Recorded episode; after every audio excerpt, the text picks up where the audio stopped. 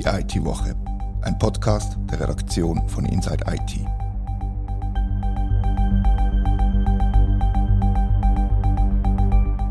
Herzlich willkommen zur IT-Woche. Heute reden wir über einen grossen deutschen Softwarehersteller mit drei Buchstaben und was der so Neues zu bieten hat. Es geht um SAP. Katharina, du bist letzte Woche eine Hausmesse von SAP in, in Barcelona, der Sapphire. Kannst du kurz zusammenfassen, was SAP dort präsentiert hat, über was man geredet hat, vielleicht auch in der Pause zwischendurch? Ah ja, die Barcelona-Ausgabe von der Sapphire ist gerade etwa eine Woche nach der grossen Kundenmesse in Orlando gewesen. Darum hat es in dem Sinne nicht so viel News Ankündigungen gegeben, weil die sind natürlich in der amerikanischen Messe von viel mehr Besuchern schon präsentiert worden. Aber grundsätzlich es drei Sachen gegeben, die sich so plus minus durch die ganze Veranstaltung gezogen haben. Das ist einmal ein ganz grosses Thema Nachhaltigkeit, kann man sicher noch dazu. Dann auch die ganze Stabilität der Lieferkette, was natürlich im SAP-Umfeld Sinn macht. Und ein anderer Punkt ist so Agilität und Cloud und man muss sich schneller bewegen können, Firmen müssen agiler werden. Das sind so die Sachen, wo, wo hauptsächlich besprochen sind. Agilität und Nachhaltigkeit sind ja zwei riesengroße Marketing-Buzzwords, kann man sagen, wo sich eigentlich jede Firma auf die Fahnen schreibt. Aber reden wir doch kurz über die Resilienz in der Supply Chain. Das scheint mir ja wirklich Sinn zu machen bei einem Softwareanbieter wie das SAP ist. Was, was haben Sie für Beispiele gebracht, wo, wo das etwas bringt? Ja, es ist von außen zum Teil noch schwieriger gewesen zu verstehen, wenn man selber nicht so in die Unternehmen hineinsieht, was das eigentlich heißen soll, wie eine Lieferkette aussieht. Aber sie haben ein schönes Beispiel gebracht vom ähm, Hersteller von Verbrauchsgütern, Unilever. Dazu gehören Marken wie Knorr oder Ziff, Duff, also man kennt da einige Produkte. Und sie haben ein schönes Beispiel vorgestellt von der Glasseproduktion, Vanilleglasse. Und äh, Vanille ist offenbar relativ schwierig in der Supply Chain, weil ähm, die Herstellung sehr konzentriert ist. Unilever bezieht etwa 80 Prozent von ihrer Vanille aus Madagaskar. Und wenn es jetzt dort irgendwo Stürme gibt ähm, oder eine Ernte ausfällt, hat es sehr schnell sehr heftigen Impact auf die Lieferkette. Und sie haben dann eben sehr coole Tools gezeigt und wie schnell sie dann den Bauer wechseln können, haben die Bauern erfasst auch, auch nach der Nachhaltigkeit, wie viel die liefern können, wie schnell sie ähm, produzieren bzw. Ja, liefern können. Und es hat natürlich super schick ausgeschaut, wenn man sieht, ah ja, ein Produzent, ich brauche das, jetzt kriege ich es nicht, jetzt kann ich es dort besorgen. Ähm, das Ganze ist natürlich vermutlich sehr weit weg von der Realität von, von ganz vielen Firmen. Aber die Idee war plus minus, dass man einen besseren Überblick kriegt über seine Produzenten jetzt in dem Fall, eben über die einzelnen Bestandteile von der Lieferkette und durch den Überblick soll es dann auch einfacher werden, um zu sehen, wenn es Problem gibt oder vielleicht sogar bevor es Problem gibt. Bei deinem Artikel hast du den Titel gewählt, dass SAP das R in ERP neu denken Ist das das Thema? Das ist ein anderes Thema. Da schneidest du jetzt Nachhaltigkeit an. ERP ist ähm, Enterprise Resource Planning und SAP hat aus Resource also wirklich natürliche Ressourcen gemacht, sozusagen im, im ERP-Wort. Und eben hat einen grossen Fokus auf das Thema Gleit. Das ist nicht neu. Ich glaube, es ist sehr schwierig zum auch kommunizieren um das Thema, ohne dass einem der Greenwashing-Vorwurf gemacht wird oder dass es ein reines Marketinginstrument ist. Und die Idee von SAP ist jetzt im Wesentlichen, dass sie sehr viele Unternehmen entweder als Kunde direkt haben oder sonst berühren, wie sie es nennen. Daten werden ja sowieso austauscht im Sinn von, von Rechnungen zum Beispiel. Und ähm, die Idee war, dass das Thema Nachhaltigkeit oder der CO2-Verbrauch zum konkret werden genauso behandelt wird wie Finanzdaten. Das heißt, jeder SAP-Kunde soll genau ausweisen können, wie viel CO2 für etwas verbraucht wird und so soll dann der nächste Anwender genau ausrechnen können, wie viel Ressourcen verbraucht werden für ein Produkt. Das sind die, also so soll die ganze Lieferkette abbildet werden können. Das heißt ähm, Scope 3 Emissionen, zum das auch noch gesagt haben. Und für die wird zu häufig entweder mit Schnitt oder mit Schätzungen geschaffen und das langt halt nicht jemand auf der Bühne bei der Konferenz gesagt, bis 2030 sollen wir unsere CO2-Emissionen halbiert haben. Und das geht halt nur, wenn man genaue Daten haben. Und die Daten ähm, will jetzt SAP über den Green Ledger, nennen sie das, verfügbar machen und eben der Branche quasi austauschbar machen. Es klingt ja sehr gut eigentlich und auch, und auch sinnvoll, aber schlussendlich ist ja Software nur ein Mittel zum Zweck, es braucht eine gewisse Haltung in den Firmen, dass man das will machen, dass man will nachhaltiger sein, dass man will auf eine sozialverträgliche Lieferkette setzen und so weiter. Und äh, dann nützt jetzt SAP an sich nichts, oder?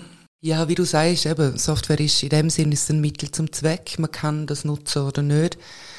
Die Argumentation ein bisschen ist, selbst wenn man jetzt sich selber nicht darum kümmern will, ist, man muss ein bisschen. Äh, es gibt Regulierungen fürs Reporting, ESG-Reporting.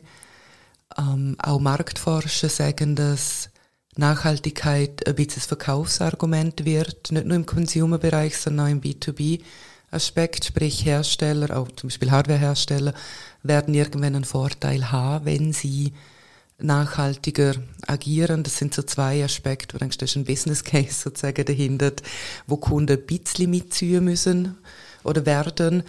Aber ja, es ist ganz klar, nicht jede Firma wird mitziehen und ganz allgemeiner, die, die Idee von SAP kann man als sehr gut bezeichnen, wenn man will, aber es ist natürlich ein ewiger Prozess noch, ähm, über verschiedene Länder hinweg, über verschiedene Branchen hinweg, wie die Daten dann konkret ähm, auch standardisiert werden, dass man die austauschen kann in einem sinnvollen Maß. schlussendlich glaube ich, ist es so, dass auch das, was wir jetzt darüber geredet haben, ist ziemlich weit weg von der Realität von vielen Kundinnen und Kunden von SAP, weil die müssen sich jetzt um die Migration zu S4 HANA kümmern. Mit Cloud, ohne Cloud, wie auch immer. Ist über das auch geredet worden oder ist das schon wie vorbei gewesen? Äh, es ist ein bisschen darüber geschwätzt worden. Das ist jetzt eigentlich ein gutes Stichwort, weil ähm, wenn man die ganzen neuen Features von SAP nutzen will, muss man migrieren. Der Kunde bleibt nicht mehr ewig viel Zeit. Ähm, 2027, oder? Ist, ähm, genau.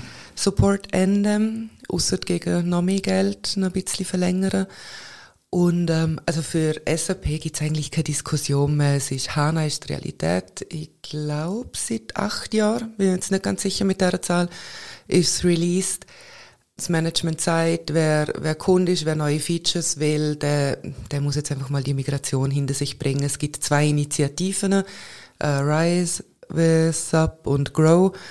Beide, ähm, Grow ist, glaube von letztes Jahr, Rise gibt schon ein bisschen länger, wo eben Kunden begleiten soll mit dem Prozess, ähm, eben zum auf HANA kommen. Und wenn es nach SAP geht, natürlich auch in der SAP Cloud. Im Idealfall, und das Sicht von SAP klar, sie wollen alle Leute in der Cloud. Und sie haben wieder das äh, End of Life gesetzt, eben 2027, wie du gesagt hast, und ja, es ist ein, ein Reis oder Rise ja, SAP, genau. wo sich die Firmen müssen darauf begeben müssen.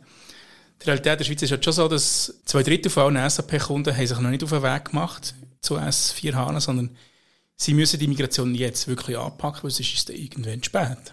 Ja, auf jeden Fall, ja. Und eben ein ERP-Projekt ist, ist für jedes Unternehmen ein riesiges Unterfangen. Ein grosses Problem ist, dass man über die letzten Jahre oder Jahrzehnte die SAP-Systeme anpasst und individualisiert hat. Die Prozess muss man irgendwie auch in Zukunft abbilden können. SAP will ganz klar, dass der Core, der Kern vom ERP künftig nicht mehr individualisiert ist. Das soll rundum passieren. Darum gibt es eben für Kunden da sehr, sehr viel zum tun.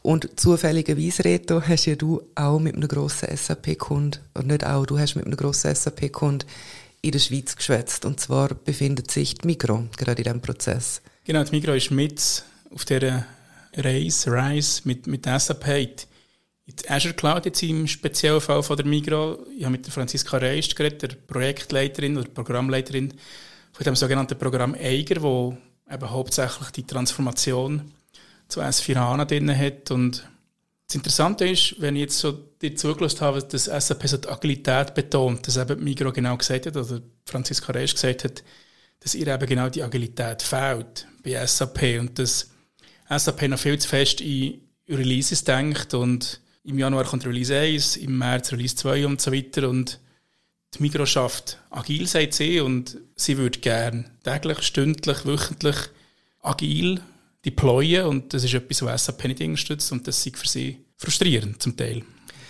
Das ist noch spannend. Ähm, so die anderen Themen, die wir vorher angeschnitten haben, eben so Lieferkette und Resilienz und Nachhaltigkeit, sind das Sachen, die jetzt bei einem echten handfesten nee. SAP-Kunden kein Nein, Thema. über das hat sie, hat sie nicht gesagt. Was, was für sie wichtig ist, dass sie können standardisieren dass sie können möglichst von, von vielen verschiedenen Instanzen zu einer einzigen Instanz gehen. Migros ist ein sehr föderalistisches Unternehmen mit sehr vielen verzweigten Armen, die sich über die ganze Schweiz verbreiten. Und sie nehmen das zum Anlass, die, die Migration zu S4 HANA, zum Prozess zu standardisieren. Und sie findet jetzt, was ich noch interessant gefunden habe, ich habe gefragt, ob sie das Datum 2027, ob sie das doof findet, den Zwang mhm. zu migrieren. Und sie hat gesagt, nein, das sei eigentlich noch praktisch, weil sie müssen nicht argumentieren einem Business gegenüber, sondern man muss einfach. Punkt. Ja. Das heißt, man muss die IT-Budgets nicht, nicht rechtfertigen, sozusagen in der Geschäftsleitung. Genau, man muss sich nicht rechtfertigen, das ist, das ist kein nice to have, sondern einfach, man muss das machen, Punkt. Es gibt keine Diskussion und es ist ein riesen, ein Riesenprojekt. Also sie hat nicht über Kosten geredet und nicht über Anzahl Beteiligte geredet, sondern ich es sind hunderte von Leuten, die da involviert sind mit zwei externen Implementationspartnern. Das ist eine riesige Geschichte, was sie sich da vorgenommen haben. Gibt es eine Timeline, ähm, Projektdauer sozusagen? Weißt du da etwas? Es gibt eine interne Projektdauer, was sie nicht hätte sagen sondern sie hat gesagt, ja, sie haben es mal durchgerechnet und so, wie lange es etwa geht und was es etwa kostet. Und nachher haben sie das in ihrer Schublade versorgt, weil sie niemandem Druck machen sondern sie versuchen wirklich maximal drei Monate zum Vorauszudenken. Okay. Ist sowieso nicht sinnvoll.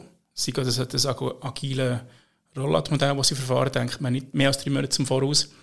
Aber ja, es geht länger als 2026. Das scheint mir relativ klar. Ah, okay. Also das heißt, da werden noch alte Lizenzen in dem Fall gezahlt werden müssen. Du hast so die mangelnde Agilität jetzt von, von SAP angesprochen. Hat es von Mikroseiten eine weitere Kritik am Hersteller Nein, gegeben? das war schon die Hauptkritik. Mhm. Also was sie gesagt hat, eben, dass die SAP sei nicht DevOps-ready. Mhm. Es geht ein bisschen das Gleiche, mhm. ein bisschen das Gleiche rein und sonst sind sie sehr sehr zufrieden und sie hat gesagt, sie können auf Augenhöhe mit SAP reden, mit dem Microsoft als, als äh, Cloud-Partner dazu. Sie hocken mal am Tisch auf Augenhöhe. Das hat mir relativ plausibel gedacht, weil SAP ist wahrscheinlich mit Abstand der grösste und wichtigste Softwarepartner von der Migro. Mhm. Da wird äh, eine Unmenge an Geld überwiesen von der Migro nach, nach Waldorf. Ich gehe jetzt mal davon aus. also, weil es crucial ist für die Migro, dass das funktioniert und dass es, dass es live ist. Können sie ihre Läden nicht betreiben. Ja, das ist klar, ist natürlich businesskritisch, das ERP. Darum sind wahrscheinlich auch ganz viele andere Anwender zögerlich gewesen, um, um die Migration in Angriff zu nehmen. Es gibt zwei Organisationen in der Schweiz, nicht nur in der Schweiz, die sich um, anwenderseitig mit SAP beschäftigen. Das ist einmal die Anwendergruppe DSAG und die Interessensgemeinschaft SAP Schweiz, IG SAP Schweiz.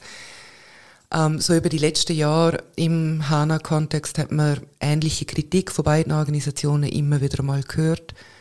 Das sind eine die Lizenzkosten, wo Unsicherheiten bestehen, gerade wie es dann in der Cloud aussieht oder dass man für Sachen zahlt, wo man eigentlich nicht braucht.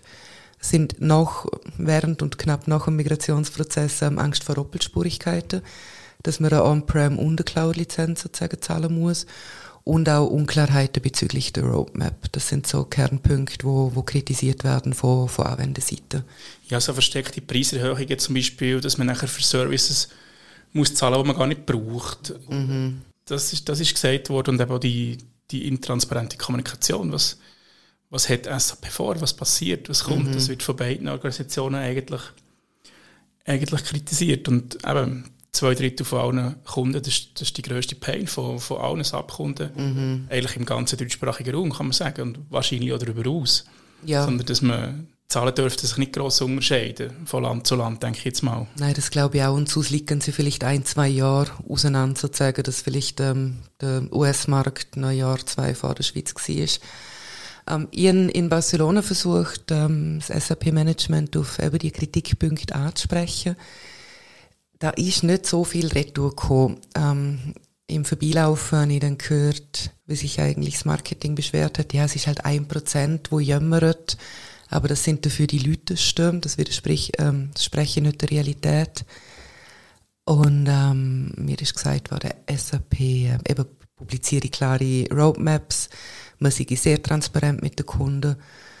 Und zu den Kosten, ist ein bisschen die Aussage man kriegt dafür auch mehr, man kriegt schneller und neue Features, mag stimmen. Ein ähm, grosses Thema natürlich war AI, wo sie eine Partnerschaft mit Microsoft gemacht haben, um die generative AI-Produkte ähm, auch zum integrieren.